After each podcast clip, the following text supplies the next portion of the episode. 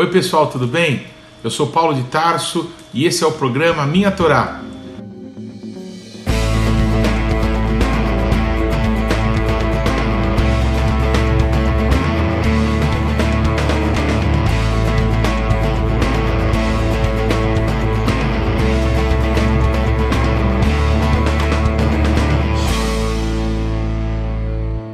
E olha, não se esqueça de deixar o seu like, de se inscrever no canal e de ativar o sininho de notificações. Que Deus te abençoe. A paraxá de hoje é Vairá e apareceu.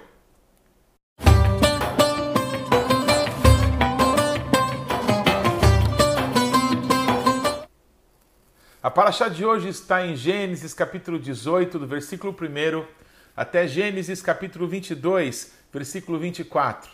A Haftarah dessa semana está em 2 Reis, no capítulo 4, do versículo 1 até o 26.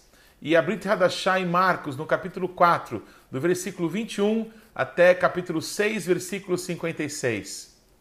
A expressão que a Bíblia nos mostra quando se inicia essa paraxá dessa semana é E apareceu o Eterno nos carvalhais de Manri. Gênesis 18, versículo 1. O nosso Deus, ele fala muitas vezes com Abraão, o seu amigo. O nosso Deus diz para ele: sai da tua terra, da tua parentela e da casa do teu pai. O nosso Deus, no momento em que Abraão está triste porque acha que o seu sucessor seria o seu servo, o Damasceno Eliezer, o nosso Deus diz: sai da tua tenda, olha para os céus, conta as estrelas se é que pode. Mas há momentos específicos em que o nosso Deus aparece, o nosso Deus se manifesta pessoalmente a Abraão. O primeiro desses momentos é o momento que o nosso Deus chega para edificar Abraão. É o momento em que Abraão entra na terra prometida. Ele chega na região de Shechem, de Siquém, e ali talvez entre os montes Gerizim e Ebal, o nosso Deus aparece para Abraão. E o nosso Deus ali o abençoa na no primeiro momento em que ele está na terra prometida. Um outro momento, agora talvez já no momento de exortação, o nosso Deus aparece para Abraão 13 anos depois, depois de 13 anos de silêncio, depois de gerado o filho na escrava, Ismael, Abraham já tinha o seu corpo amortecido, Abraham aí já não tinha mais esperança de ter algum filho. Mas o nosso Deus aparece para ele e diz: Aniel Shaddai, eu sou o Todo-Poderoso, eu sou aquele que te sustenta, aquele que te supre tudo o que você precisa anda diante de mim e ser perfeito. Nesse dia que o nosso Deus aparece para Abraão, o nosso Deus diz: Avram, não será mais o teu nome, mas Abraham, porque pai de nações eu tenho constituído você.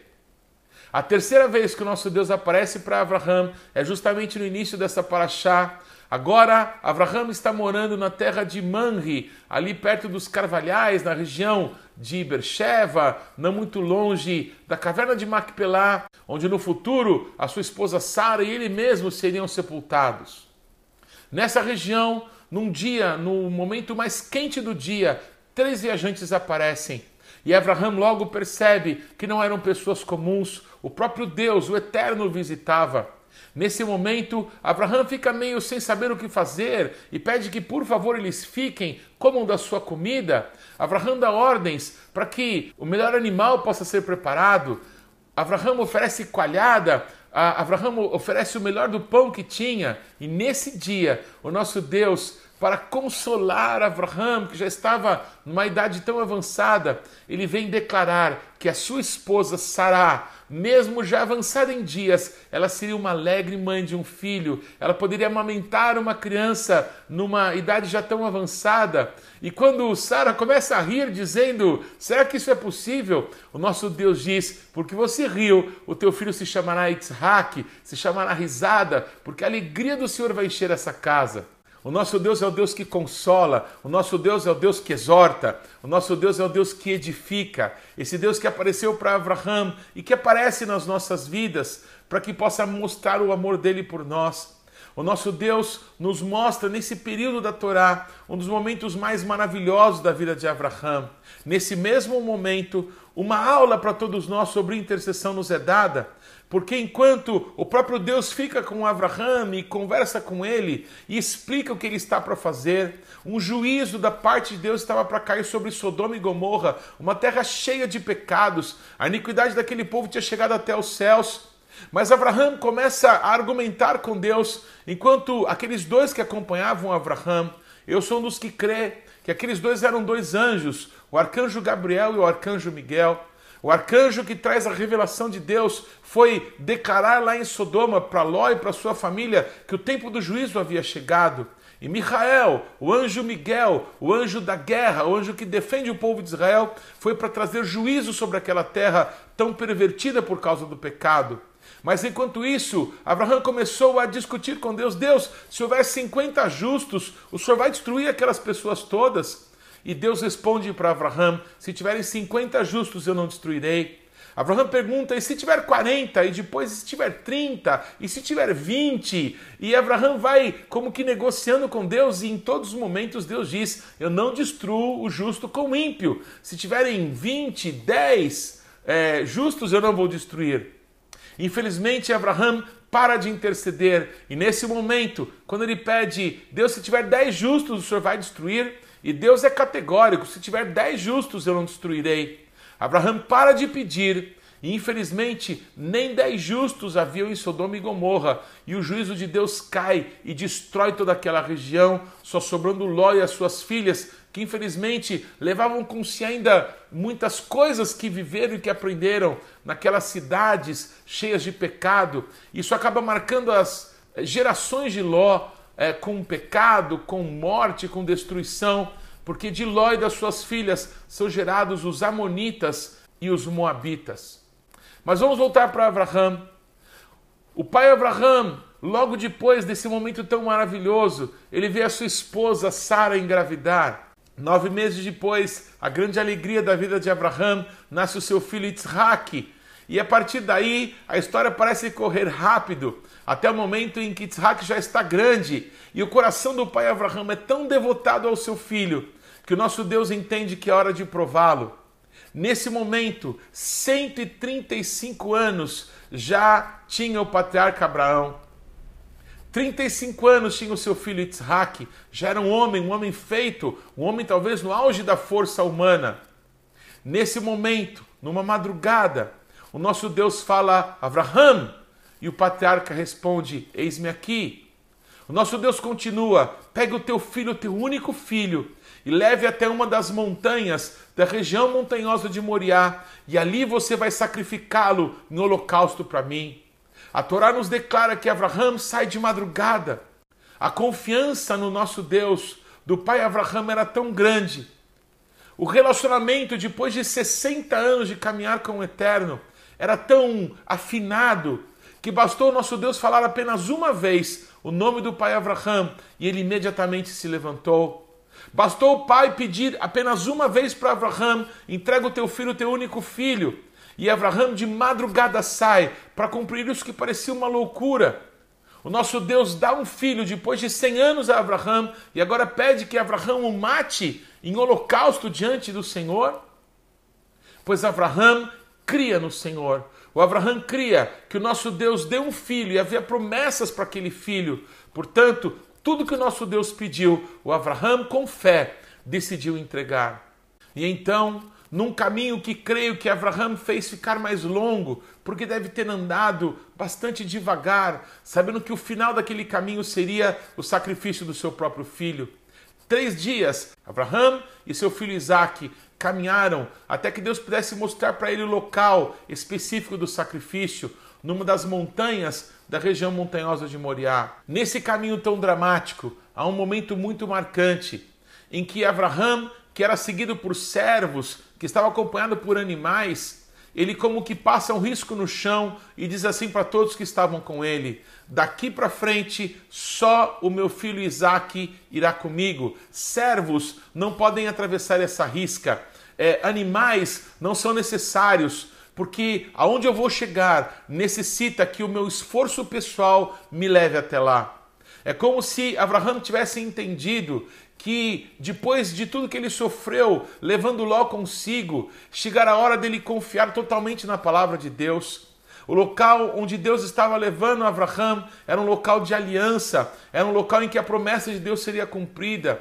Em locais como esse, servos não podem entrar, animais não são necessários, o esforço humano e a absoluta fé no nosso Deus é que vão garantir todas as promessas do Senhor cumpridas nas nossas vidas.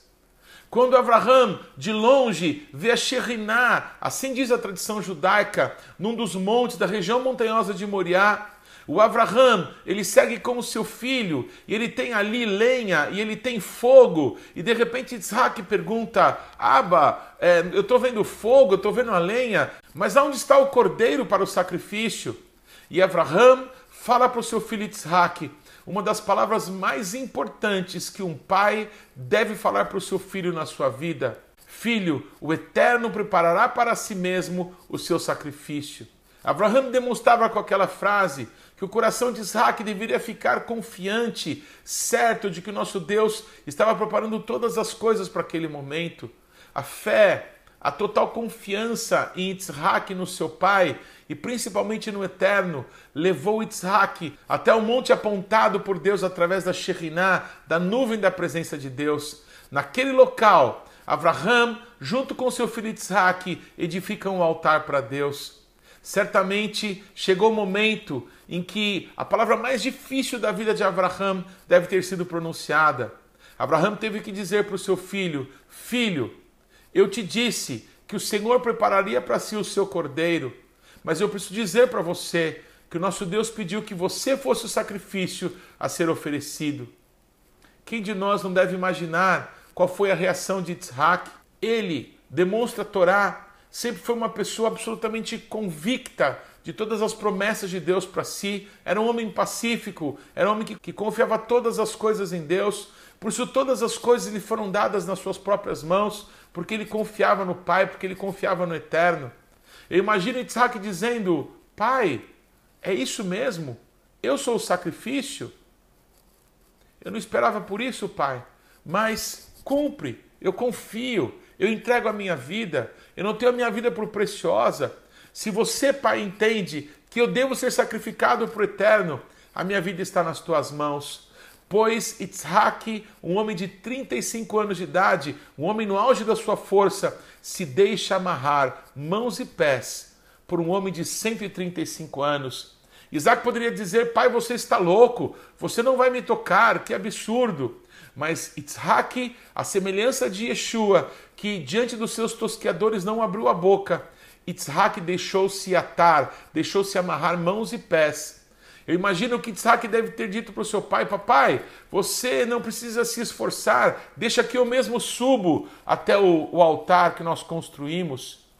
Eu imagino que Isaac, agora amarrado, ficou olhando para o seu pai, olhando com olhos de amor, olhos de fé, olhos de confiança. E certamente Isaac deve ter fechado os olhos quando viu seu pai levantar o cutelo, quando viu seu pai que estava pronto para desferir o golpe que certamente lhe partiria ao meio. Mas de repente, talvez com os olhos fechados, Isaac ouviu a mesma frase que parou o braço do pai: Abraham, não toque no teu filho. Que coisa mais maravilhosa! Depois de 60 anos andando com o nosso Deus, uma palavra do Eterno pôde parar o braço de Abraão. A mesma voz que o fez despertar de madrugada da sua cama foi a voz que parou seu braço. Abraão andou 60 anos com Deus para saber que de forma inequívoca a voz do Senhor era aquela.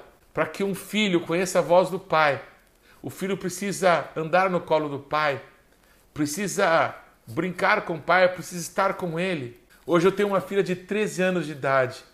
Eu lembro como se fosse hoje o dia que a Tikva, que a esperança nasceu. Naquele dia, quando eu coloquei os olhos nela, eu disse: Você é minha filha, eu hoje te gerei.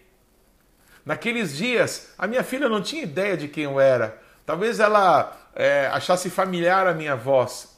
Mas hoje em dia, 13 anos depois, se 10 mil homens chamarem a minha Tikva de filha, quando ela escutar a minha voz, ela vai dizer: Esse é o meu papai. Esse é o meu aba, esse é o meu papilu, é a maneira que ela me chama. Eu quero dizer para vocês que o nosso pai Abraão andou 60 anos para conhecer a voz de Deus, porque nós conhecemos a voz do nosso bom pastor. Yeshua, ele é o bom pastor. Ele é aquele que deu a vida pelas ovelhas, ele que foi o sacrifício entregue é, no lugar de Isaac. O nosso Deus não deixou que Abraão matasse o seu próprio filho. O nosso Deus não quer sacrifícios humanos. O nosso Deus criou o homem para a vida. E o nosso Deus, por causa do pecado do homem, porque o homem decidiu caminhar para a morte, não obstante a vida eterna que o nosso Deus tinha dado para ele, o nosso Deus envia o seu próprio filho, Yeshua, para morrer no lugar do homem. O sacrifício perfeito de Deus não é um homem se sacrificar, mas é o homem tomar o sacrifício de Yeshua na cruz do Calvário. É como se João capítulo 3, versículo 16, estivesse revelado nesse momento da história de Abraão. É como se o nosso Deus dissesse: Abraão, não mata o teu filho, deixa que eu mato o meu no lugar dele, deixa que eu mato o meu para você, para o teu filho e para todos os que vierem crer em mim, através do sacrifício que o meu filho Yeshua fará por todos os seres humanos. Pois Deus amou o mundo de tal maneira que deu seu Filho unigênito para que todo aquele que nele crê não pereça, mas tenha a vida eterna. Pois da mesma forma, o Abraão Avino, ele amou o nosso Deus de tal maneira que ele deu seu filho, seu único filho, para provar que todo o coração dele pertencia ao Senhor. O nosso Deus bradou do céu: Abraão, agora vejo que crês em Deus. Nesse momento, o nosso Deus sela uma aliança, não apenas com Abraão, mas com todo o ser humano. O Paulo acredita que o local em que Abraão ofereceu o seu filho foi o Monte da Caveira. Por que eu creio nisso? Porque está escrito na Torá que não era no Monte Moriá o lugar do sacrifício, mas um dos montes da região montanhosa de Moriá. O que eu acredito é que esse era o Monte da Caveira, um lugar de aliança, o lugar onde o pai Abraão ofereceu seu filho, é o lugar onde o próprio Deus ofereceu o seu para ele e por todos nós. Bendito e engrandecido é o nome do Senhor. A segunda frase mais importante que um pai deve falar para o seu filho no decorrer da sua vida é: Filho, você é o sacrifício. A primeira frase: Deus preparará para si o seu sacrifício. Essa frase prepara o coração do filho para que ele possa confiar em Deus, para que ele possa depender de Deus, para que o filho possa ouvir do próprio pai: Filho, importa que nós sejamos sacrifícios vivos, santos e agradáveis a Deus, oferecendo ao nosso Deus um culto racional, um culto inteligente, um culto em que vamos manifestar toda a nossa fé naquele que nos tirou das trevas e nos transportou para o reino do Filho do seu amor. Da mesma forma, temos que entender que esse Deus que nos chama, esse Deus exige que nós mesmos possamos ser esse sacrifício. Jesus morreu por nós para que nós possamos viver a vida dele nessa terra, nessa geração e os nossos filhos nas gerações que virão depois de nós. Pois é impossível pensar nessa história e não lembrar da sunamita que não tinha pedido um filho e ela deixa o seu filho morto dentro de casa e vai até Eliseu e gruda nos pés do profeta e diz: é, Se você não for, eu não voltarei para casa. Pois Eliseu volta e deita sobre aquele menino e coloca a sua boca na boca dele, os seus olhos sobre os olhos dele, as suas mãos sobre as mãos dele, até que aquele menino ressuscite. Aquilo que o nosso Deus prometeu, ele é fiel para cumprir, ele é fiel para guardar. Da mesma maneira, Jairo quando ele vai até Yeshua e ele se prostra, um homem tão rico, tão importante, ele era o principal patrocinador, ele era o líder da sinagoga ali de Cafarnaum, mas quando ele vê um problema tão grande, a sua própria filhinha ali à beira da morte, ele não se importa com a sua reputação, ele não importa com o que as pessoas pensariam dele, ele se prostra no chão e clama: Yeshua, por favor, venha até a minha casa, porque a minha filha está à morte. Quando Yeshua vai e as pessoas começam a zombar da fé de Jairo, porque a sua filha já tinha morrido, Yeshua declara: ela não está morta, ela está apenas dormindo. Yeshua, ele entra naquele local e só estavam com ele os pais de Talita, estavam também com ele Pedro, Tiago e João, gente de fé. É muito importante que em determinados momentos da nossa vida, aquelas pessoas que não creem como nós, que podem nos atrapalhar, que podem nos parar. Pessoas como Ló, elas não devem caminhar mais conosco. Chega de pessoas que estão caminhando conosco, mas não creem da mesma maneira que nós. Há momentos em que Deus vai fazer coisas grandiosas com a nossa vida e nós precisamos andar com quem tem fé. O nosso Deus aparece para nós em momentos difíceis, aparece em momentos alegres, aparece em momentos em que precisamos voltar a confiar, voltar a crer. Há um momento tão lindo nos evangelhos em que os discípulos são é, como que empurrados por Yeshua para que se lancem ao mar. E a Bíblia diz que eles passam a noite inteira, passam a madrugada, lutando contra uma terrível tempestade, o vento lhes era contrário, mas de repente Yeshua vai pelas águas, andando pelas águas, e quando Yeshua aparece, eles começam a gritar, dizendo: é um fantasma. Isso é muito engraçado, eles pensam sempre nas coisas mais ruins que podiam existir, mas Yeshua diz: sou eu, o eu sou aquele que apareceu para Abraão Avino, ele aparece para os seus discípulos e ele entra no barco e acalma aquela tempestade. Porque quando o nosso Deus nos dá uma direção, o nosso Deus diz: vocês vão atravessar o mar, o nosso Deus diz: eu vou te dar um filho e você vai ser um pai de nações. Aquele que prometeu é fiel para cumprir, aquele que nos faz promessas, ele mesmo a garante. Aquele que está conosco nos dias difíceis é o Deus que nos abençoa para que possamos viver os melhores dias da nossa vida. Pois nessa história tão linda de Abraão Avino com seu filho Isaac, ela termina de uma forma muito curiosa. Essa paraxá termina lá no capítulo 22, contando sobre a genealogia de Naor, irmão de Abraão, que casou com Milca. O que é interessante nessa história é que a genealogia de Naor vai terminar em Betuel, que é pai de Rebeca. O que, que essa história tem a ver com tudo aquilo que se dá na casa de Abraão? Enquanto Isaac está humildemente entregando a sua vida nas mãos de Deus, confiando naquilo que Deus falou ao pai Abraão, o nosso Deus, como que correndo por fora, está preparando a família da sua esposa. Assim é o nosso Deus, quando nós estamos obedecendo a Sua voz, quando estamos fazendo aquilo que agrada o seu coração, nós não estamos vendo, mas o nosso Deus está cuidando de tudo para que a nossa alegria possa ser completa, para que o nosso futuro possa ser estabelecido, que possamos aprender essa verdade. Assim como nosso Deus tratou com o nosso Pai, que Ele trate com a nossa vida hoje. Assim como Yitzhak nos ensina a ser filhos, a confiar, a depender de Deus, que possamos ser obedientes, que possamos seguir o exemplo de Yeshua, que possamos obedecer o nosso Pai, confiando totalmente na vontade dEle, que não seja feita a nossa vontade, mas a vontade do nosso Deus que está nos céus. Que Deus te abençoe.